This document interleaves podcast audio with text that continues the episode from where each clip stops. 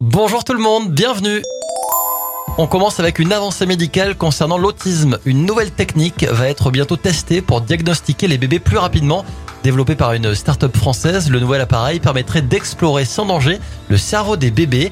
Aussi simple à utiliser et non invasif qu'une échographie, ce nouvel appareil permet de détecter d'infimes variations de la circulation sanguine et donc de l'activité des cellules nerveuses. Son changement d'itinéraire lui a permis de sauver quatre personnes de l'incendie de leur maison. Cet Américain au volant de sa voiture a tourné au mauvais endroit et il est tombé sur une maison en flammes. Sans réfléchir, il s'est précipité pour réveiller les occupants et donc euh, a sauvé toute une famille. Un concours de circonstances incroyable. Lui aussi a eu beaucoup de chance, mais c'est plus léger et plus ludique.